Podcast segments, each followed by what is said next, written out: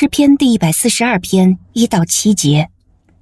我大声向耶和华呼求，高声向耶和华恳求。我在他面前倾吐我的苦情，在他面前陈述我的患难。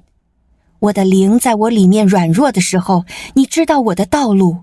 在我所行的路上，敌人暗设网罗陷害我。求你向我右边观看，没有人关心我，我没有逃难的地方，也没有人照顾我。耶和华，我向你呼求，我说，你是我的避难所，是我在活人之地的业分。求你留心听我的呼求，因为我落到极卑微的地步。求你救我脱离逼迫我的人，因为他们比我强大。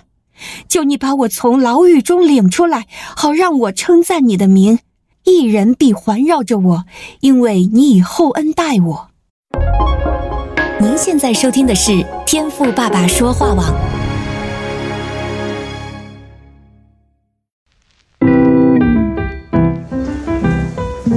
美好的一天，不论你是在早上、中午还是晚上，向您推荐一款能够滋养你灵魂的特调饮料。一会儿呢，就你和主，哎，对了，还有我，咱们一起来品尝这专属于我们的尔梅尔独享杯吧。我是周牧师，今天的尔梅尔独享杯，我们要来看的是诗篇的一百四十二篇。那如果你翻开圣经来看的话呢，你会看到啊，最上排有一行小字啊，写的是大卫在洞里做的训诲诗。好，我们都知道啊，大卫呢过去有一段非常悲惨的逃亡经历啊，他还真的就落魄到呢躲在洞里啊。好，你想想啊，身为一个以色列民族的红人，曾经打倒巨人歌利亚，并且呢也还真的是被当时的先知啊给膏立过的，哎，怎么会潦倒到啊没有朋友呢？今天呢，当我读到第四节的时候啊，就特别的有感触。第四节说：“求你向我右边观看，因为没有人认识我，我也无处避难，也没有人眷顾我。”那一般来说啊，在希伯来人的表达里呢，只要提到右边，就代表了权力或是能力。像圣经中呢，也有多次提到右手，那这也是代表力量的意思啊。所以呢，大卫在这里的意思啊，就是我如今已经失去了力量。而不仅如此，在我的右边呢，也没有人可以帮助我，因为大家啊都离我远远的，害怕和我接触。那刚刚我说到啊，大卫啊可是家喻户晓的人物啊，怎么可能没有人认识他嘛？所以呢，当大卫说因为没有人认识我的时候啊，就更是悲惨了，因为此时的他呢，并不是没有人认识哦，而是大家啊都刻意的排挤他。你想想啊，在一个团体中，如果呢要真没人认识你啊。没人和你打招呼，哎，那就算了啊。但要是原本呢，大家都认识你，甚至呢是你的朋友，可是呢，今天呢却对你视而不见，那你想想是不是很惨呢？好，那对大卫来说啊，现在就真的是这样啊。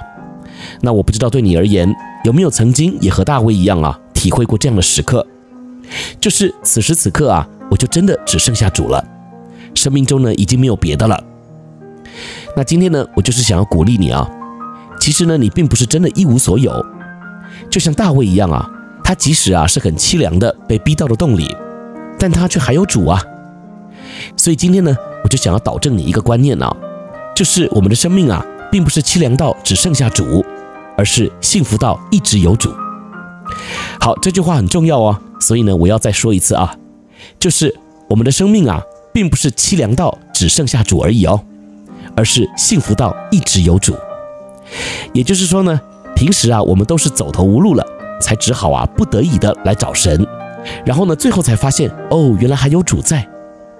那今天呢，我想要提醒你的就是啊，主并不是我们走投无路的时候他才出现的，而是他早就在了，甚至是你还没来的时候，哎，他就已经先在那里等你了。我们呢，就拿今天经文说的大卫来看好了哈，我们呢都会以为啊，大卫是被赶到了洞里。然后呢，主再来陪他。但事实呢，应该是是上帝啊，为大卫先预备好了这个安静的洞穴，并且呢，也早就已经在那里面等他了。所以呀，当你的观念改过来了，认知到了这一点之后啊，我相信你可能就不会觉得这么的孤单可怜了，因为有主在你的右边，你还会缺乏吗？你还会遇到什么危险吗？有主在，你还会委屈吗？还会孤单吗？